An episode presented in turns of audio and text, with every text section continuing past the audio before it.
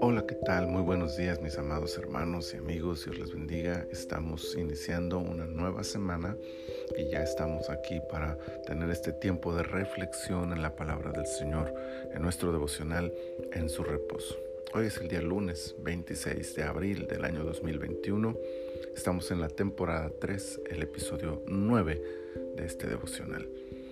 Nos corresponde Levítico 9 y he escogido el versículo 24 para hacer la lectura aquí con ustedes. Dice este pasaje, y salió fuego de delante de Jehová y consumió el holocausto con las grosuras sobre el altar, y viéndolo todo el pueblo, alabaron y se postraron sobre sus rostros.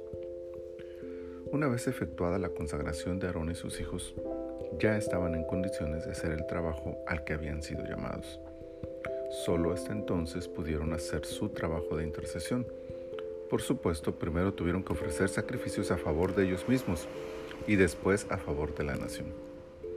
Al terminar estos ocho días, se manifiesta la gloria de Dios frente al pueblo de una manera diferente a como lo había hecho hasta ese momento.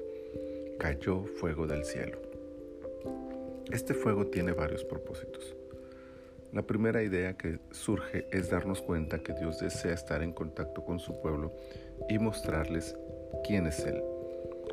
Las manifestaciones sobrenaturales de Dios hasta hoy siguen teniendo el mismo propósito, que podamos distinguir su gloria, reconociendo que Él está dando un paso hacia adelante para tener comunión con nosotros.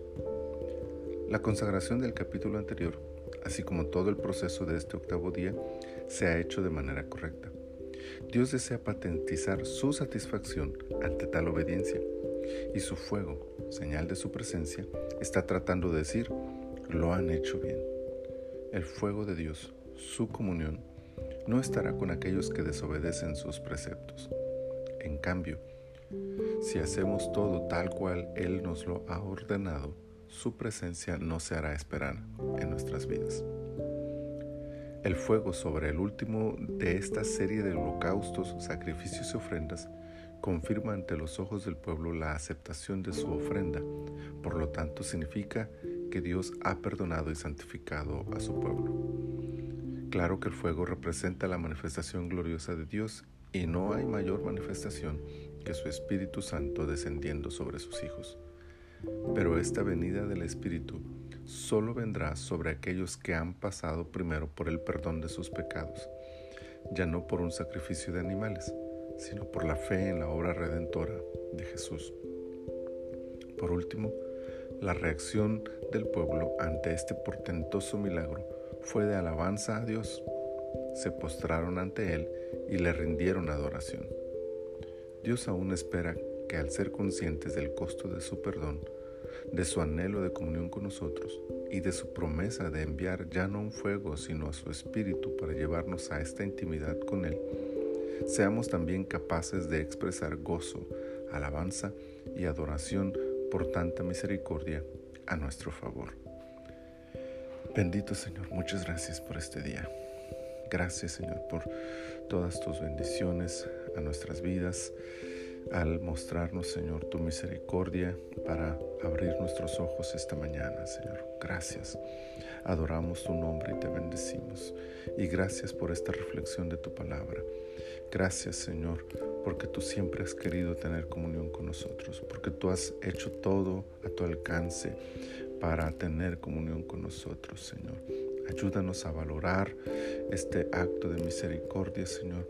Ayúdanos a valorar la presencia de tu Espíritu Santo en medio de nosotros y genera en nuestros corazones, Señor, un espíritu de adoración y de gratitud que exalte y bendiga tu nombre con nuestras vidas, con nuestras palabras, pero también con nuestras acciones.